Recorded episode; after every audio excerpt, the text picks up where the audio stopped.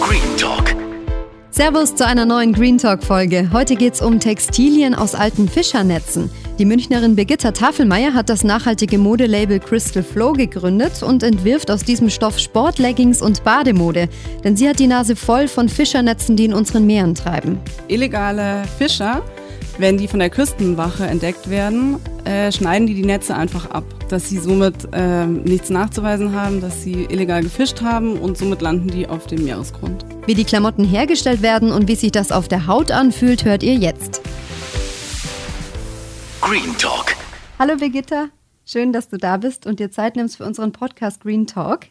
Das Wort Müll. Was assoziierst du damit im ersten Moment? Ähm, es gibt definitiv einfach viel zu viel davon.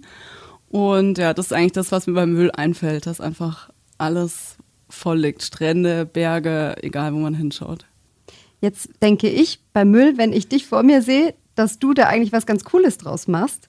Und zwar produzierst du ja Klamotten aus Abfallprodukten, also beispielsweise aus alten Fischernetzen. Was war denn der Auslöser, dass du gesagt hast, ich mache jetzt nachhaltige Mode aus Müll? Also ich wollte eigentlich schon immer selber was machen ähm, und dann kam mir die Idee eben mit den äh, Sportbikinis, weil ich tatsächlich einfach nie welche gefunden habe, die mir gefallen haben. Die waren entweder funktional oder relativ hässlich. Und ähm, aber Voraussetzung war, dass es aus recyceltem Material sein soll und ähm, fair hergestellt wird. Und dann habe ich tatsächlich gegoogelt und das Material gefunden, was eben aus alten Fischernetzen hergestellt wird. Und zwar werden diese Netze sogar aus den Meeren getaucht. Also es ist nicht nur einfach Müll, der rumliegt, sondern es werden tatsächlich auch die Meere teils eben bereinigt und ähm, es verfängt sich ja auch ganz viel in den Meeren, in den Netzen. Also ich habe mir gedacht, es gibt tatsächlich einfach wirklich genug Müll und es wäre einfach blöd, wenn man neue Materialien noch produzieren würde. Also man kann ja das nehmen, was es einfach schon gibt und was keiner mehr braucht. Dann hast du Crystal Flow gegründet. Wann war denn das und wie war das? Erzähl uns mal davon. Das war so vor zweieinhalb Jahren ungefähr. Es war eigentlich, das hat sich relativ natürlich entwickelt, ähm, weil ich eben dann auf diese Idee gekommen bin mit den Sportbikinis und habe so angefangen zu recherchieren, ob das überhaupt benötigt wird von den Leuten, ob die Nachfrage da ist. Und irgendwann hatte ich einfach so viel Zeit damit verbracht und dann hatte ich einfach richtig Lust zu machen und habe einfach losgelegt. Dann nochmal zurück zu dem Müll, aus dem du die Klamotten machst woher kommt der eigentlich? Vielleicht kannst du uns da mal mitnehmen vom Müll, also vom Fischernetz aus dem Meer bis hin zu der Faser. Genau, also die äh, Netze werden aus den Meeren getaucht, also sei es in Italien, Griechenland, Kanada, Norwegen, teilweise auch in Thailand und werden dann eben in Ljubljana zu einer Faser aufbereitet. Dort ist die Recyclingfabrik. Warst du da selber auch schon mal dabei auf so einem Boot? Ja, ehrlich gesagt war es für diesen Sommer geplant, aber es hat leider zeitlich nicht hingehauen. Aber ich bin eigentlich immer in Kontakt mit denen, mit dieser Organisation Healthy Seas heißen die. Und äh, definitiv nächstes Jahr. Also ich habe auch einen Tauchschein, aber ich denke, zum Tauchgang werden sie mich wahrscheinlich nicht mitnehmen, weil ich einfach zu schlecht bin. Aber ähm, aufs Boot möchte ich unbedingt mit, ja. Hast du dir schon mal erzählen lassen, wie das so ist? Also die machen sich da wirklich äh, in Taucherkluft sozusagen auf die Suche nach den Netzen. Genau, es gibt auch äh, ganz viele Videos dazu und man sieht eben einfach die Tauchgänge, also wie die die Netze befreien und abschneiden und teilweise auch noch Fische, die noch leben, wieder rausschwimmen lassen und dann eben diese Netze mit aufs Boot nehmen und die dokumentieren das auch immer. Woher kommt es eigentlich, dass so viele Netze in unseren Meeren rumschwimmen? Also es kommt vor allem daher, dass illegale Fischer, wenn die von der Küstenwache entdeckt werden, äh, schneiden die die Netze einfach ab, dass sie somit äh, nichts nachzuweisen haben, dass sie illegal gefischt haben und somit landen die auf dem Meeresgrund. Wie werden denn deine Klamotten hergestellt? Vielleicht kannst du uns da mal ein bisschen mitnehmen auf den Produktionsprozess, also sozusagen vom Müll bis zum fertigen Sport-BH oder Bikini. Also wie gesagt, die Netze werden aus den Meeren getaucht von einer Organisation. Dann werden die nach Ljubljana gebracht. Dort wird, ähm, da kommt auch noch ein bisschen Industriemüll dazu. Äh, wird es zu einer Faser aufbereitet und dann wird in Italien der Stoff gewonnen. Und ich lasse dann den Stoff direkt von Italien nach Serbien schicken und dort entstehen dann die fertigen Produkte. Also du lässt in Serbien produzieren. Vielleicht kannst du da mal erklären, warum gerade in Serbien? Genau, das ist eine kleine Manufaktur Also so klein auch nicht, sind glaube ich 40 Näherinnen ungefähr. Und die machen einfach super Qualität dort. Die sind auf Sportprodukte spezialisiert und haben eben auch genau die richtigen Maschinen dafür. Und ich war jetzt erst wieder vier Tage dort. Und das ist eine total nette Manufaktur. Also die ist auch eine faire Produktionsstätte eben, was mir halt wichtig war. Die fangen halt um sieben in der Früh an und um drei, vier gehen sie nach Hause. Zwischendurch essen sie halt Mittag zusammen und haben so kleine Sporteinheiten sogar. Also ich höre raus, ähm, dir ist es auf jeden Fall auch wichtig, dass die Arbeiter, die sozusagen für deine Produkte arbeiten, dass die auch fair bezahlt werden und fair behandelt werden. Genau, also die werden fair bezahlt dort und fair behandelt und haben Urlaub und Wochenenden frei. Und äh, also quasi wie bei uns sozusagen. Klar machen die auch mal eine Überstunde, aber das machen wir jetzt auch. Also es sind faire Bedingungen. Vielleicht kannst du mal beschreiben, was ihr in eurem Sortiment so alles habt. Genau, also angefangen hat es mit äh, eben Sportbikinis und ähm, dann kamen aber direkt eigentlich noch Leggings dazu und Sport-BHs und Shirts, einfach um das Sortiment zu erweitern und auch das ganze Jahr eben verkaufen zu können. Klar, es gibt Leute, die kaufen im Winter Bikinis, weil sie halt irgendwo hinfliegen, aber in der Regel ja, sind einfach mehr Leggings gefragt und ähm, Kleidung fürs Fitnessstudio oder fürs Yoga. Ich habe auf der Internetseite gesehen, dass die Bikinis und so weiter ziemlich bunt sind. Also jetzt nicht unbedingt so, dass man sich vorstellen würde, oh, die sind jetzt besonders nachhaltig. Genau, also es soll auch nicht ähm, so ökomäßig rüberkommen, sondern es ist halt einfach nachhaltig, es ist halt recycelter Stoff, es ist eine faire Produktion, aber es hat nichts mit Schlammfarben und ähm, Omaschnitten zu tun sozusagen, sondern es ist halt einfach, es sind halt coole ähm, Sportklamotten, die man auch teilweise einfach auf der Straße anziehen könnte. Also auch die Leggings kann man halt perfekt, keine Ahnung, zum Shoppen anziehen oder wenn man im Café sitzt oder also es ist eigentlich schon so ein bisschen für alles auch gedacht. Und es sind bunte Farben, ja, weil ich selber auch bunte Farben mag. Also es gibt auch immer alles in Schwarz, aber eben auch in knalligen Farben. Wenn ich mir jetzt vorstelle, Müll auf meiner Haut zu tragen, äh, mache ich mir ehrlich gesagt schon ein bisschen Gedanken. So, also sind die Stoffe vorher ausreichend gereinigt worden? Was habe ich da eigentlich auf meiner Haut? Fischernetze sind ja irgendwie auch aus Plastik. Plastik auf meiner Haut zu tragen, klingt ja im ersten Moment jetzt nicht so attraktiv. Was sagst du da dazu? Also das denkt sich natürlich jeder. Ähm, wenn man das äh, Material mal angefasst hat oder ein Bikini trägt, merkt man ganz schnell, dass es wirklich sich wie eine zweite Haut anfühlt und total weich ist und zudem auch sehr schnell trocknet. Jeder denkt, dass es irgendwie kratzen würde oder unangenehm ist oder schmutzig ist, aber es ist tatsächlich wirklich einer der angenehmsten Stoffe, den ich selber je getragen habe. Wie viel kosten denn deine Klamotten? Weil es gibt ja auch immer dieses Vorurteil, naja, nachhaltige Klamotten sind viel zu teuer oder sind viel teurer als herkömmliche Klamotten.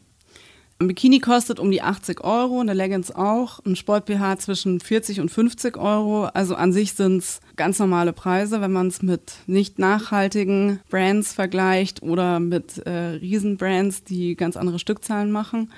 Und was tatsächlich das Teure an der ganzen Geschichte ist, ist die faire Herstellung. Dass einfach die Näherinnen bezahlt werden und dass es eben in Europa stattfindet und auch dem Standard einfach entspricht. Wo kann man deine Klamotten eigentlich kaufen?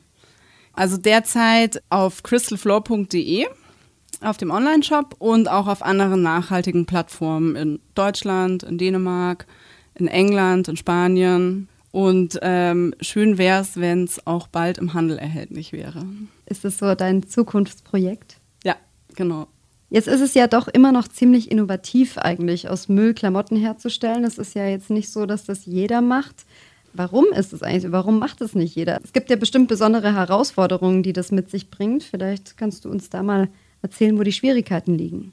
Also ich könnte mir vorstellen, dass es manche Firmen einfach lange nicht interessiert hat, die jetzt aber nachziehen. Und es war natürlich schon anfangs schwierig, nachhaltigen Stoff zu finden. Aber mittlerweile, eigentlich sollte es ja schon für die Masse sein. Also eigentlich sollte die Nachhaltigkeit kein Alleinstellungsmerkmal mehr sein, sondern eigentlich sollte meiner Meinung nach die Kleidung gekennzeichnet sein, die nicht nachhaltig ist. Woran liegt es denn deiner Meinung nach, dass die Fashionindustrie in unserer Welt momentan alles andere als nachhaltig ist? Also sind wir Konsumenten da vielleicht irgendwie selber daran schuld? Ja, ich denke definitiv schon, weil einfach dieser totale Konsumwahn, das ist eigentlich das, was wir alle vielleicht verstehen sollten, dass man nicht 20 T-Shirts braucht, die man für 5 Euro irgendwo gekauft hat, sondern sich halt vielleicht lieber weniger kauft und die auch viel länger tragen kann, weil sie nicht sofort kaputt gehen. was natürlich für uns als Brand auch wieder schlecht ist. Das stimmt. Also finde ich schon, dass es tatsächlich geht, weil man muss einfach nicht alles, was man sieht, kaufen und man muss sich vielleicht auch überlegen, was man tatsächlich braucht. Natürlich kauft man auch mal was, weil es schön ist, aber halt vielleicht nicht andauernd und halt nicht in solchen Mengen. Also es ist sozusagen ein selbstgemachtes Problem von uns Konsumenten. Ja, wenn die Nachfrage nicht mehr da wäre, dann würde es auch nicht mehr produziert werden, denke ich. Also mhm. es dauert bestimmt eine Weile, aber es fängt schon mit den Konsumenten an. Ich denke, dass es über mehr Aufklärungsarbeit einfach ähm, funktionieren kann, weil viele Leute kennen diese Problematik eigentlich gar nicht so oder wissen auch gar nicht, wie sie als einzelne Person anfangen können, dass es überhaupt irgendeinen ähm, Sinn macht. Und ich denke, wenn man einfach noch viel mehr darüber berichtet und die Leute eben mehr aufklärt, dass es auch viel mehr Leute dann das Wissen haben, dass sie es überhaupt umsetzen können.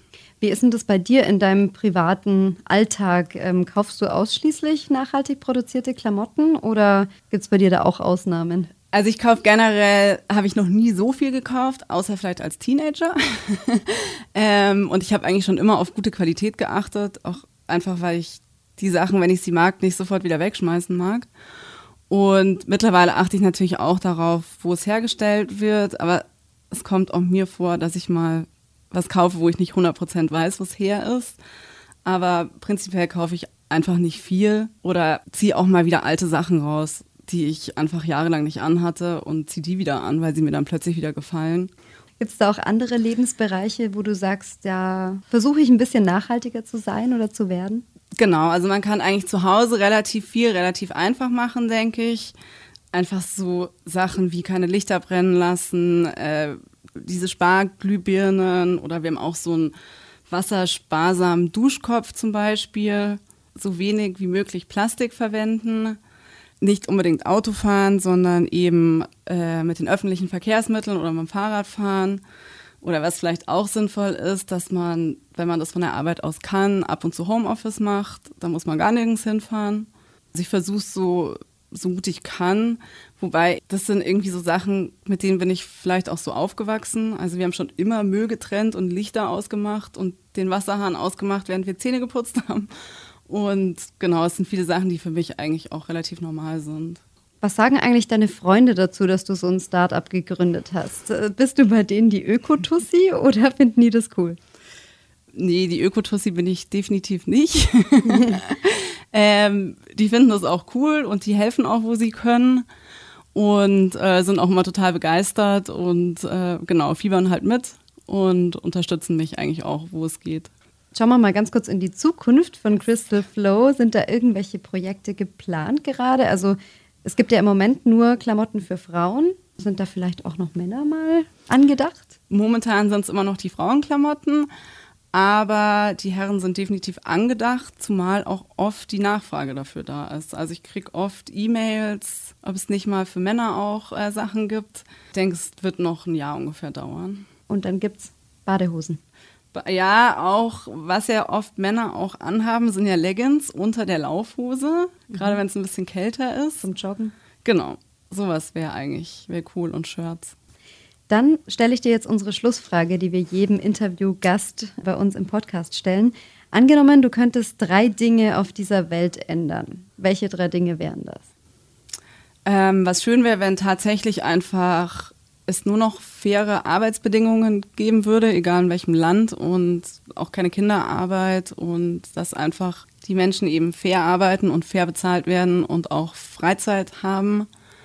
Das fände ich super wichtig ähm, dass die Menschen vielleicht auch umdenken äh, in Bezug auf die Umwelt, dass einfach nicht alles so eben vermüllt wird und dass man nicht an den Stränden entlangläuft und eigentlich irgendwie nicht mehr am Sand, sondern auf Müll läuft. Und ähm, ja, auch einfach, dass dieser Konsumwahn zurückgeht. Vielen, vielen Dank, Birgitta, für deinen Einblick in Crystal Flow und alles Gute. Vielen Dank, dass ich da sein durfte und ja, es war sehr schön. Green Talk. Mich würde jetzt eure Meinung interessieren. Würdet ihr Klamotten aus recyceltem Material tragen? Schreibt uns gerne dazu bei Instagram oder Facebook. Macht's gut und bis zum nächsten Green Talk.